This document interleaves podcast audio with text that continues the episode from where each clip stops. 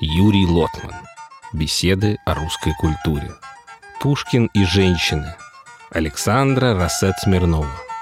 Четвертая лекция из цикла «Пушкин и его окружение». Добрый день.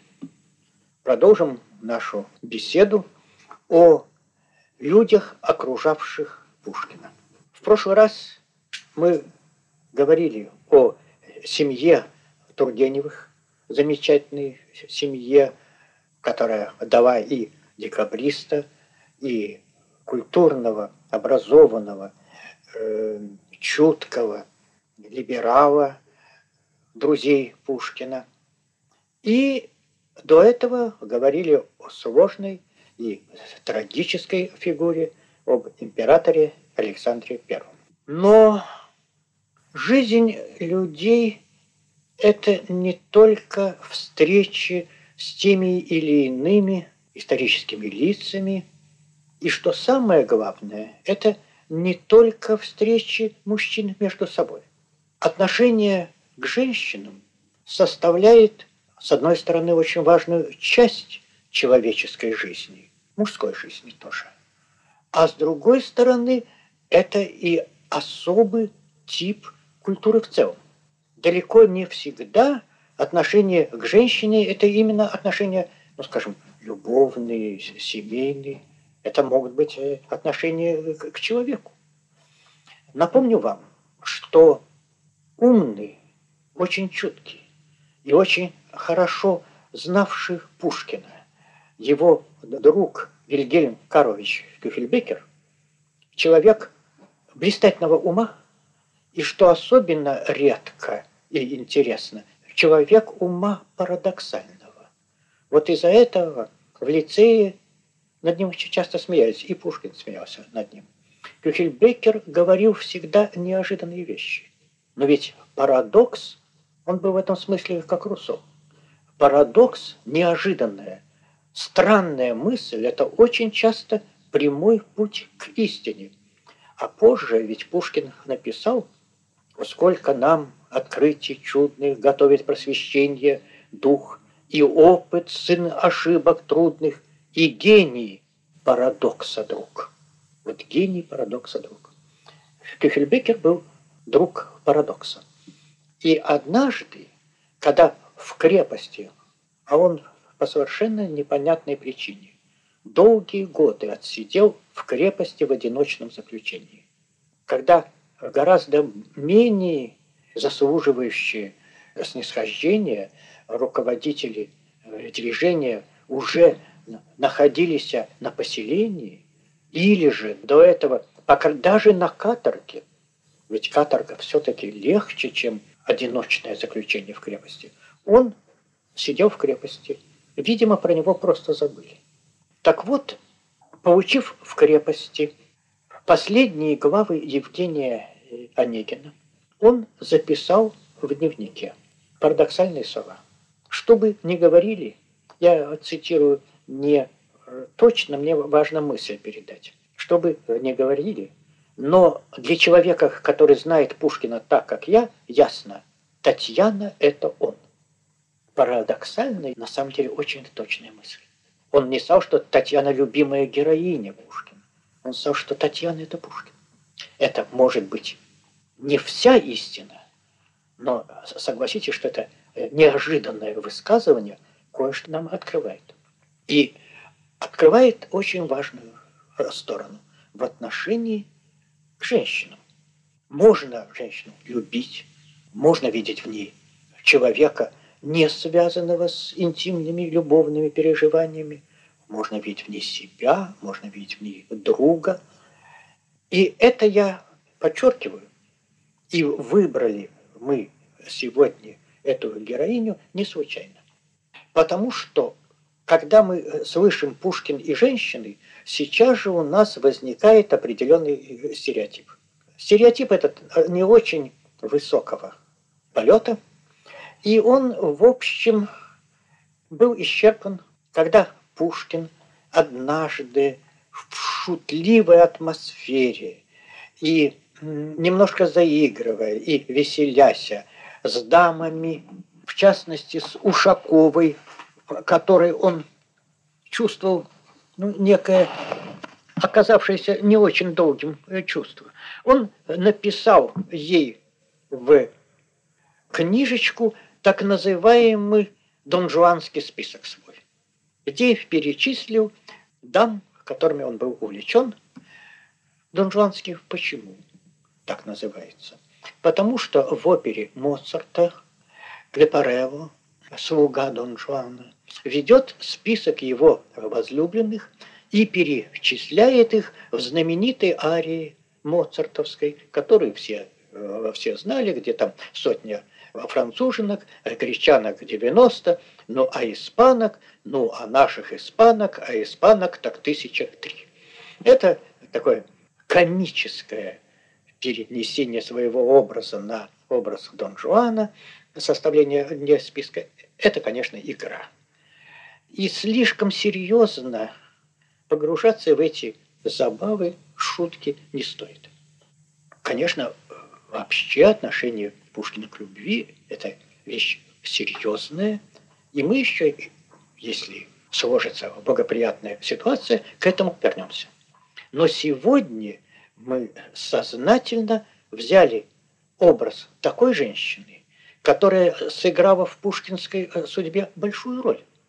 И большую роль сыграла в русской культуре э, своей эпохи. А между тем, она не была влюблена в Пушкина никогда, и он никогда в нее влюблен не был. Но, когда ему надо было кому-нибудь читать стихи, он приходил к ней. Об этом мы еще будем э, говорить. Речь идет о женщине с несколько неожиданной судьбой. О женщине, которая, если говорить, кто она по национальности, фамилия родителей и ее до замужества, Рассет, иногда у Пушкина Россетти – рифмуется с дети, рассказать вам, что есть дети, так, темноокая Рассети, все сердца пленива эти. Рассети – это человек, который не только в жизни Пушкина оставил свой след. Мы говорим Рассет, но дальше будем о ней говорить по ее имени она вышла замуж за э, Смирнова. Так что будем ее называть до замужества этим именем, а потом, как она часто именуется в пушкинских материалах, а она будет уже э, Смирнова. Александра Осиповна Рассет Смирнова, красавица, бросающаяся на петербургском фоне ярко в глаза. Черные волосы, черные глаза, о чем будут, эти глаза будут воспеты в стихах Вяземского, черные очи, звезды полночи. Женщина, которая принадлежала настолько своему миру и, в общем, принадлежала биографии Пушкина, Лермонтова, Вяземского, Гоголя, Тургенева. По сути дела, весь круг замечательных людей – был с ней связан дружбой, уважением, перепиской. Но в этом кругу мы находим и Николая I, который через нее передавал некоторую заметки Пушкину, в частности, вся история с этой, э, загадочная история с пушкинскими главами или строфами, связанными с движением декабристов, как будто бы передавались через нее – это не очень ясно. Женщина, которая стоит как бы в центре культурной жизни. Кто же она? Отец ее французский иммигрант, Росет. Ее иногда считали и в пушкинском кругу итальянкой по пылающим черным волосам и выразительным черным глазам, поэтому она иногда называется Рассетти. Но это, это ошибка. Черновокая Рассетти в миг э, сердца плениваете. Отец итальянец. Мать имеет очень э, сложное происхождение. С одной стороны, грузинка. и родственница грузинских князей. С другой стороны, немка. Немецкая история такая. У Петра Третьего был среди разных других его государственных дел был и такой эпизод. У него было особое государственное дело – игрушечная военная э, служба. Солдатики, э, башни, пушечки, он этим очень занимался. Он выписал немца, офицера, и, назначив его высоким офицерским чином, подчинил ему эту службу. Однажды, придя в свою подчиненную им военную часть из игрушек, он обнаружил, что крысы съели солдат. Он понял, что дело его плохо, и тут же бежал, сел на, в коляску и уехал, куда глаза глядят, на Украину. Там он женился, и отсюда произошла вторая сторона этой э, семьи. Кстати, именно по этой линии немецкой Рассетти Смирнова была родственницей, тетей декабриста Уоррера, о чем мы еще будем говорить, потому что она не только не, в отличие от многих дам, не только не отказалась от своего родственника, когда он стал государственным преступником и был отправлен на каторгу, но имела смелость разговаривать и защищать его перед Николаем Первым, с которым она не очень церемонилась. Но и Николай немножко так по-особому к ней относился. Ну, один маленький эпизод. Став уже Смирновой, Рассет рожала довольно много детей, и, главное, рожала тяжело. Один раз она родила двойню, у нее были страшные разрывы. А тогда лекарство от разрыва было одно. Женщину привязывали к доске. Это, конечно, варварское, ужасное положение. И вот Рассет лежала привязанная к доске, когда ее посетил император Николай. Что же нашел нужного Николай сказать женщине в таком положении. Он сказал ей, я могу все, но вылечить тебя даже я не могу. Он э, настолько был охвачен тем, что он может все.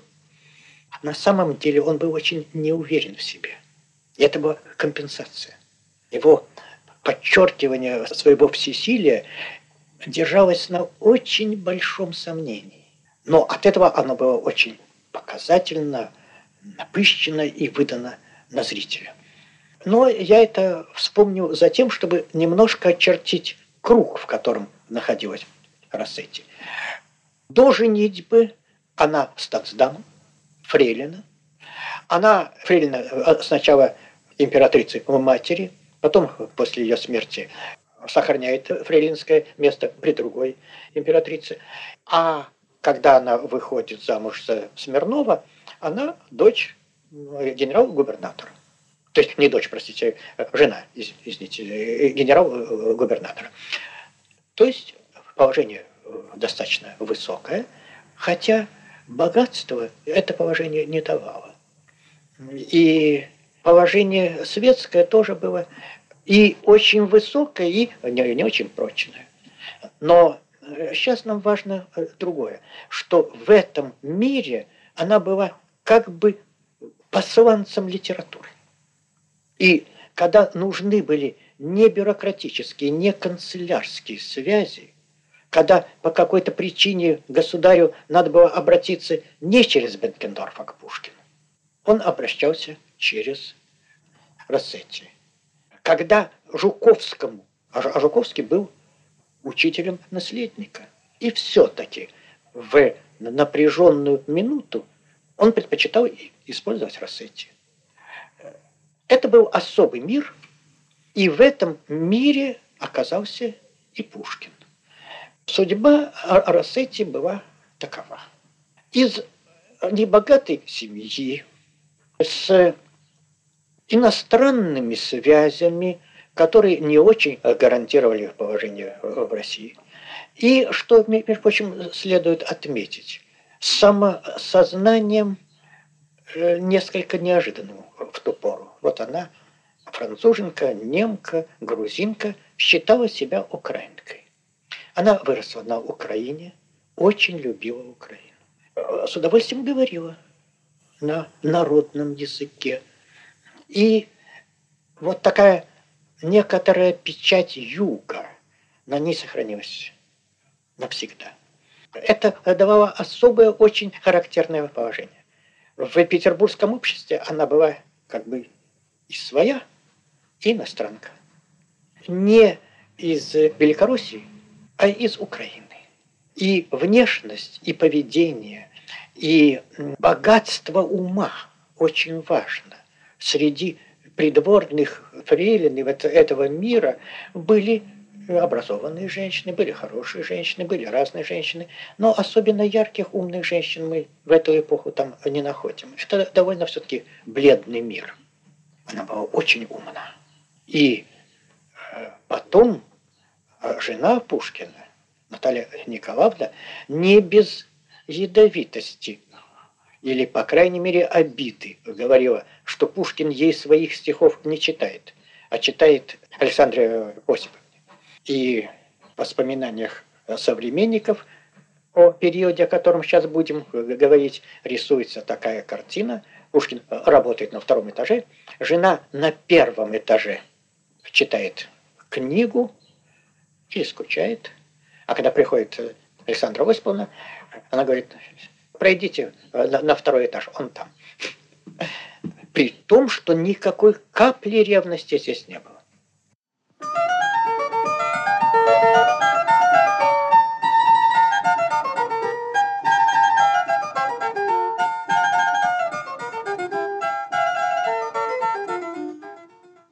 Так вот, поговорим все-таки об этой женщине. Она поступила в Александровскую гимназию, в привилегированное учебное заведение для дочерей не очень богатых, не очень знатных, но все-таки отмеченных двором, как правило, заслуженных военных вот такого круга. Кончила блестяще – с вторым отличительным знаком и была оставлена при дворе. Здесь она э, встретилась в первую очередь с Жуковским и с широким кругом образованных людей, кроме придворного мира. И приблизительно в 30 году ее имя начинает мелькать в пушкинских делах.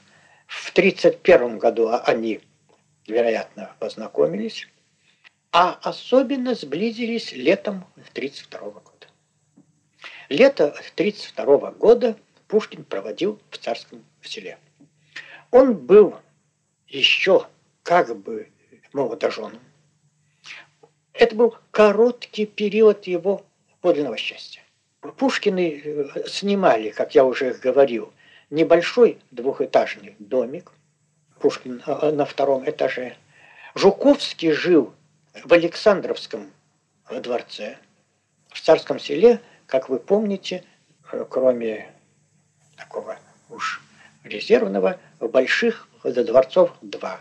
Екатеринский, это место, где была императорская семья, рядом через такой закрытый переход здание лицея было, и Александровский, который использовался ну, для людей, которые э, проводят лето при дворе, но все-таки на некотором расстоянии.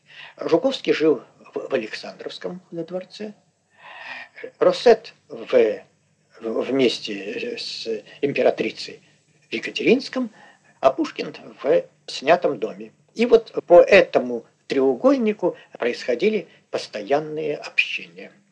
Пушкин был весел. Как правило, дамы э, Смирнова, тогда еще не Смирнова, а Рассет, заезжала к нему утром. Он встречал еще с мокрой головой. Пушкин любил холод и жару, и дождливую погоду. Он не, не выносил только весну. Весной его мучило напряжение крови. Он был слишком энергичен для весны. Он с мокрой головой встречал дам, и если работал, то садился в своей комнате, ему не мешало ни присутствие Росет, и даже присутствие э, жены не мешало. Он никогда не усваивал пошлой позы поэта. Поэта, который закатывает глаза и говорит, что он сейчас общается с богами, и чтобы ему не мешали э, люди, которые в своей прозаической суете не понимают его возвышенности. Действительно гениальный, великий человек, Пушкин был очень простой человек. Но, как правило, когда приходили дамы, шли гулять. Как правило, ехали на э.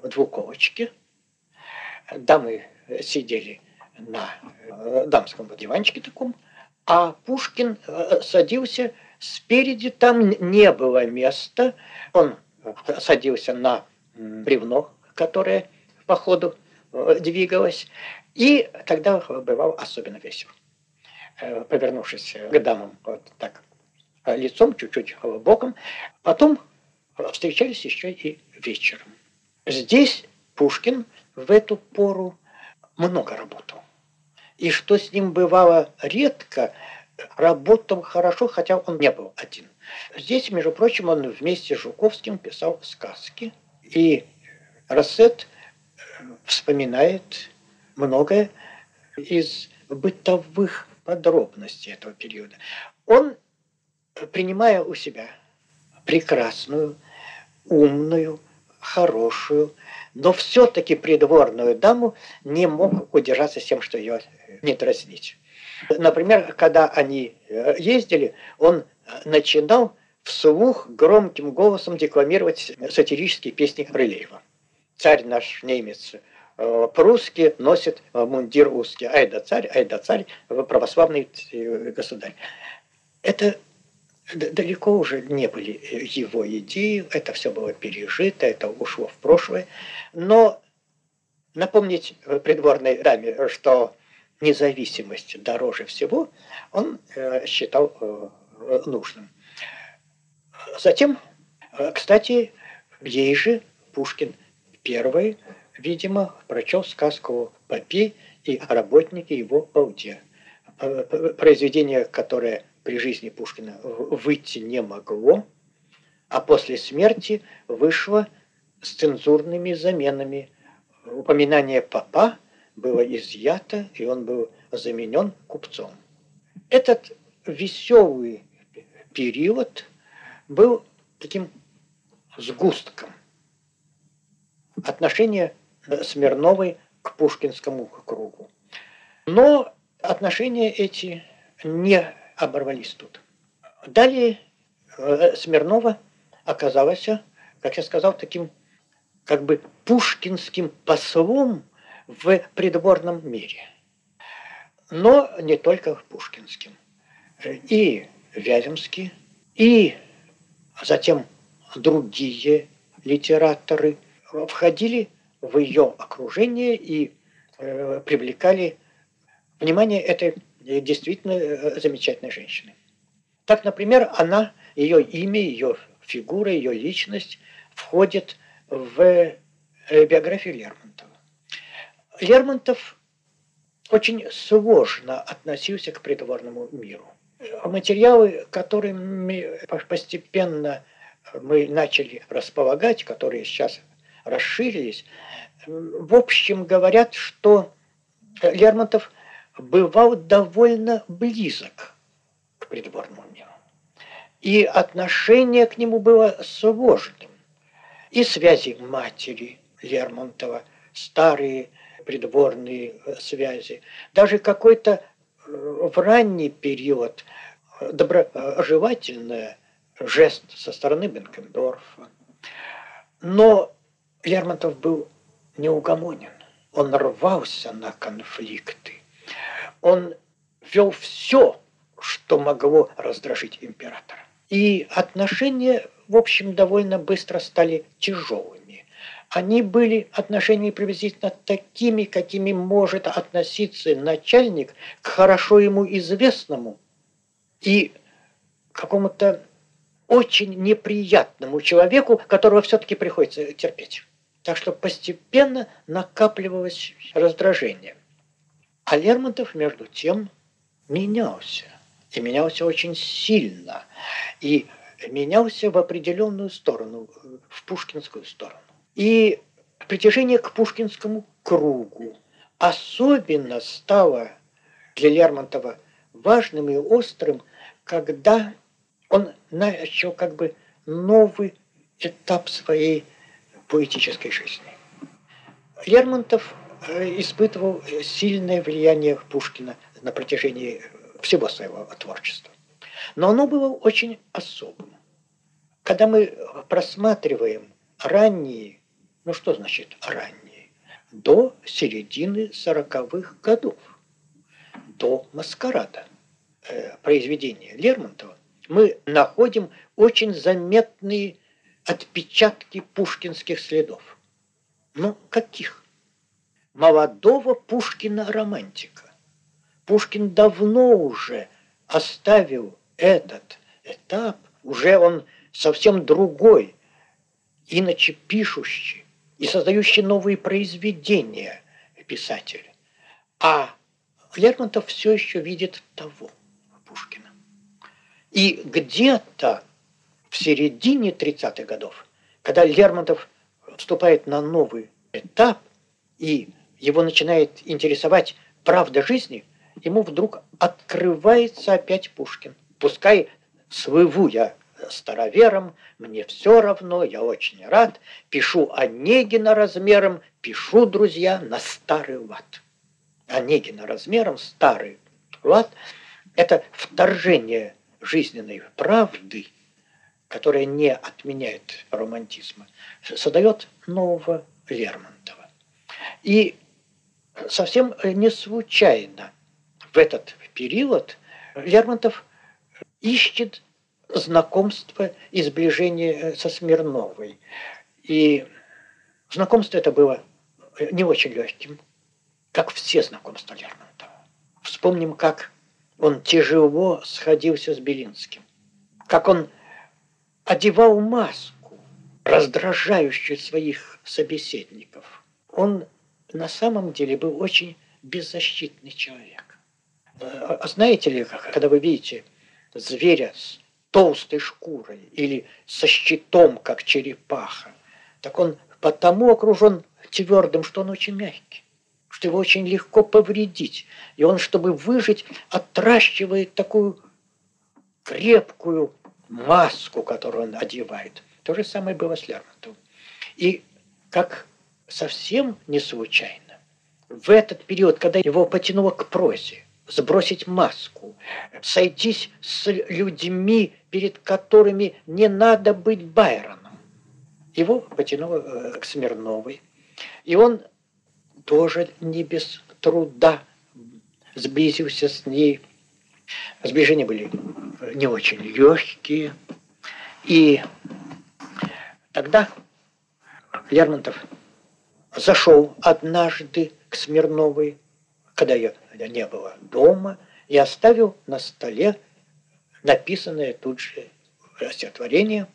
Я не буду все читать, но там эти знаменитые строчки «Без вас хочу сказать вам много, при вас я слушать вас хочу, но молча вы глядите строго, и я в смущении молчу. И кончается э, строчками. Все это было бы смешно, когда бы не было так грустно.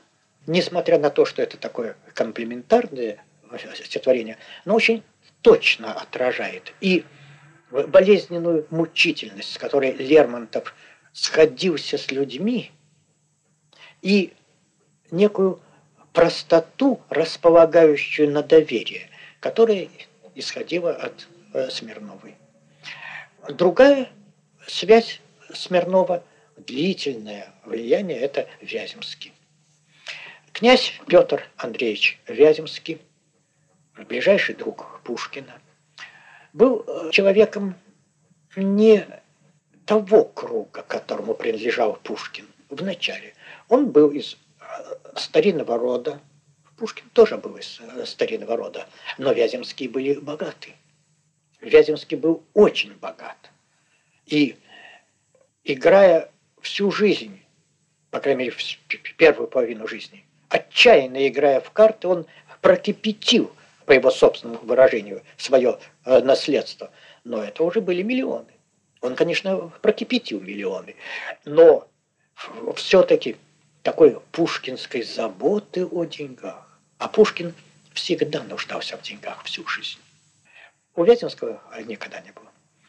Вяземский получил прекрасное образование.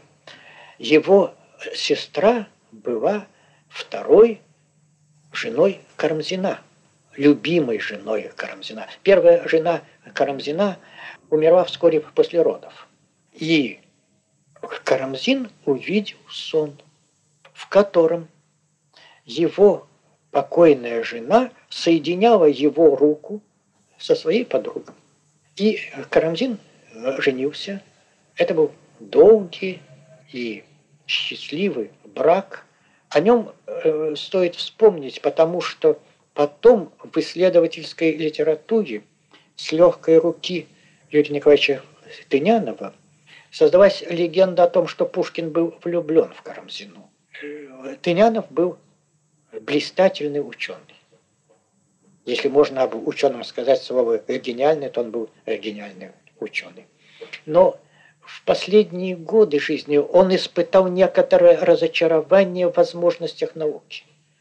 Он понял, что жизнь не отражается полностью в документе, что документ дает только отрывочки жизни, а выдумывать документы нельзя.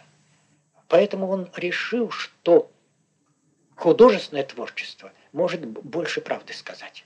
Можно выдумать то, что он убежден должно было быть. Это опасный путь, даже для гениального человека. Он убедил себя в том, что Пушкин был влюблен в жену Карамзина. Для этого предположения есть одно основание. Пушкина мы, конечно, кажется, изучили все. И вот тот донжуанский список, о котором мы говорили в начале его, сто раз мы читали, комментировали. Но Пушкин не все там написал. В одном месте он поставил черту. Дальше еще одна вещь в пушкинском стихотворении очень интимном. О том, что ночью он думает о своей жизни, и с отвращением, читая жизнь мою, я трепещу и проклинаю, и горько жалуюсь, и горько слезы лью, но строк печальных не смываю. Тут он оборвал. Дальше не публиковал. А дальше шли очень интимные строки. О том, что в эту минуту к нему приходят два видения. Две тени милые, два данные судьбой мне ангела в одни былые, но оба с крыльями, то есть оба мертвые, и с пламенным мечом – и стерегут и мстят мне оба, и оба говорят мне мертвым языком о тайнах счастья их гроба. А мы знаем только одну мертвую любовь Пушкина – Риснич. А кто вторая? Мы не знаем. Надеюсь, что никогда не узнаем. Не нужно слишком много знать, особенно в таких вопросах. Но вот эта попытка Тынянова заткнуть эту дыру чем-то и почему-то Карамзиной, это все не убедительно. А между тем, если вернуться вот к Рассет, то для Вяземского, как и для Пушкина, она заполняла вот это пространство, которое и Карамзина для Пушкина играла, образованного друга женщину. Карамзина была для Пушкина другом. Не случайно, умирая с раной, с пулей, он позвал Карамзину. из этого тоже делают вывод, что он так ее любил. Нет. У каждого человека есть свой опыт. Мой опыт был довольно тяжелым. Я видел, как люди умирают. Последние, ну, как правило, если это солдаты, они ругаются, пока если думают, что еще будут жить. А последнее слово всегда «мама». Сколько людей умерли с этими словами. А, потому что люди возвращаются в детство, в беззащитность. А Пушкин был холоден к матери.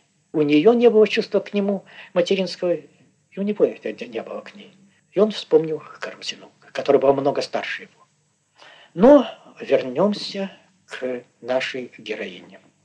Вяземский, для которого она сыграла огромную роль. И еще вспомним Гоголя.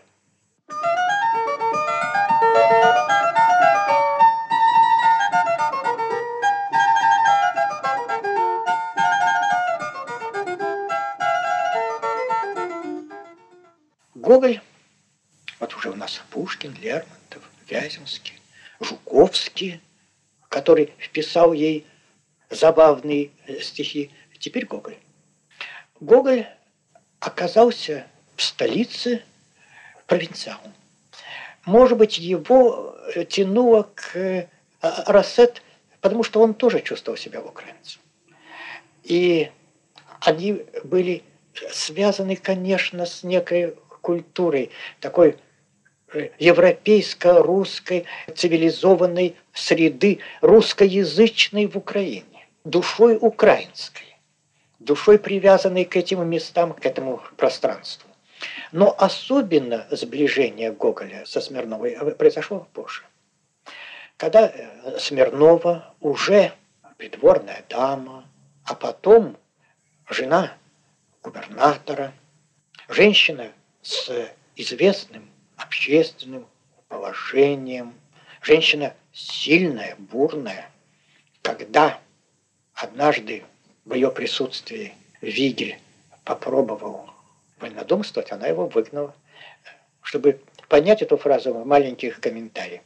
Вигель, мы о, о нем будем в следующий раз говорить, это забавный человек, автор интереснейших мемуаров. Если нужно эту эпоху, в мемуарах надо э, брать в руки Вигеля.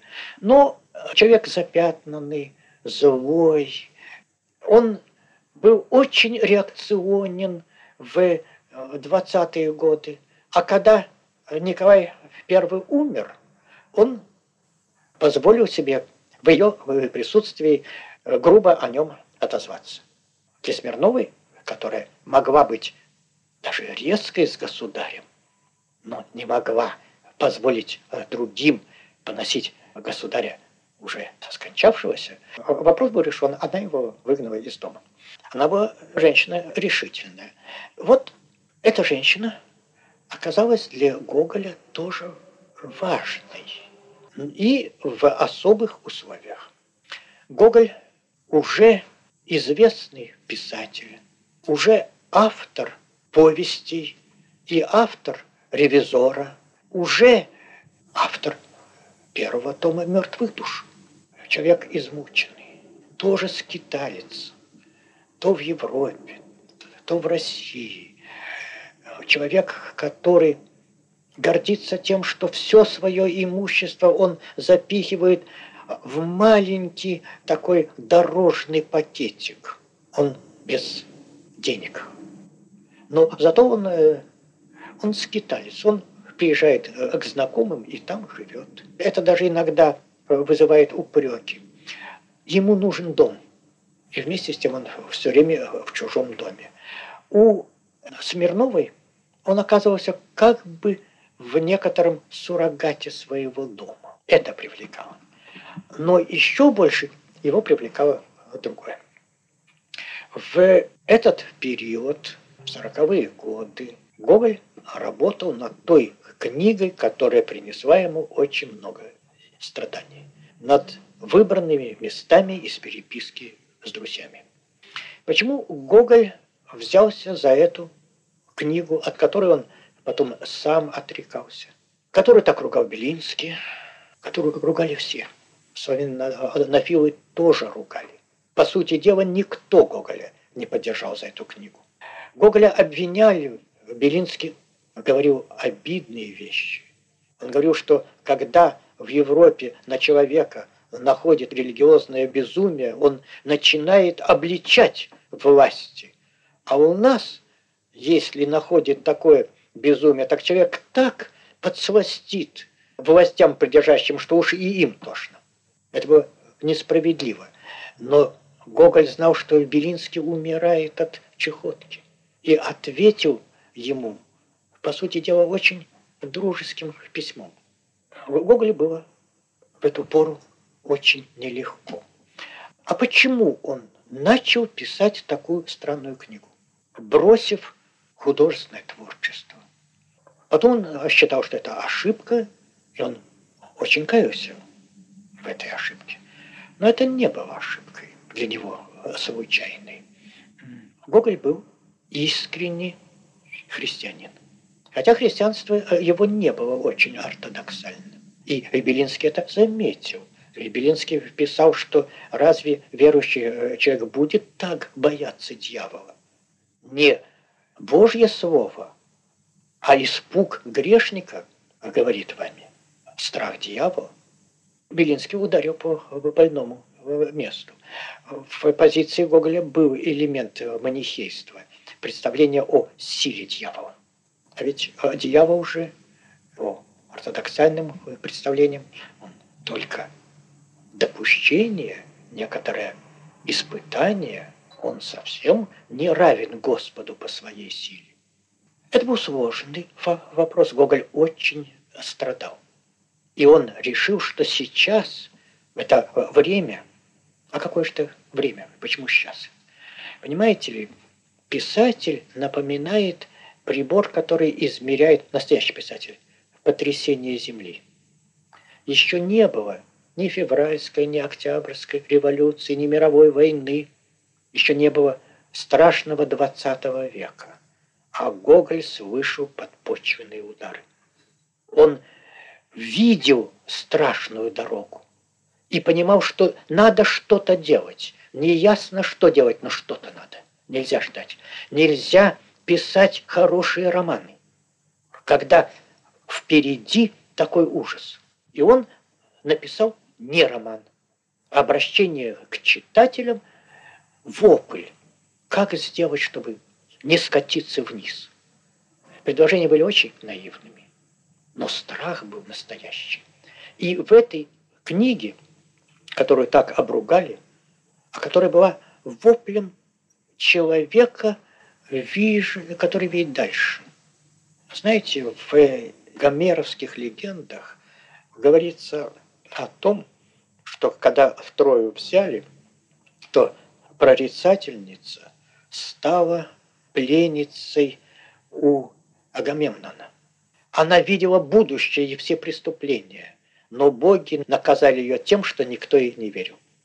Она предсказывала будущее, а ей не верили. Нечто похожее случилось с Гоголем. Но для нас сейчас важно вот что. В этой странной книге он дважды упомянул Рассет и включил два письма к ней. Письма были наивные. Он надеялся, что женщина спасет Россию. А поскольку он верил в роль государства, то он высказал, потом очень смеялись над ним. Он предположил, что светская женщина, жена крупного государственного деятеля, то есть влияние на мужа, и вместе с тем женское начало, в котором Гоголь видел некоторую надежду России все зло в России. От чего? От того, что люди почему воруют государственные деньги? Потому что жены у них модницы. А почему люди могут перестать совершать преступления, если им будет стыдно перед женами? Женщины – нравственное начало. И такое нравственное начало Гоголь своему читателю принес – устами Рассет. Рассет была замечательной женщиной и замечательным человеком. И оставила яркий, ничем не заменимый след в русской культуре. Благодарю за внимание. Мы благодарим эстонское национальное телерадиовещание за предоставленные записи лекций Юрия Лотмана.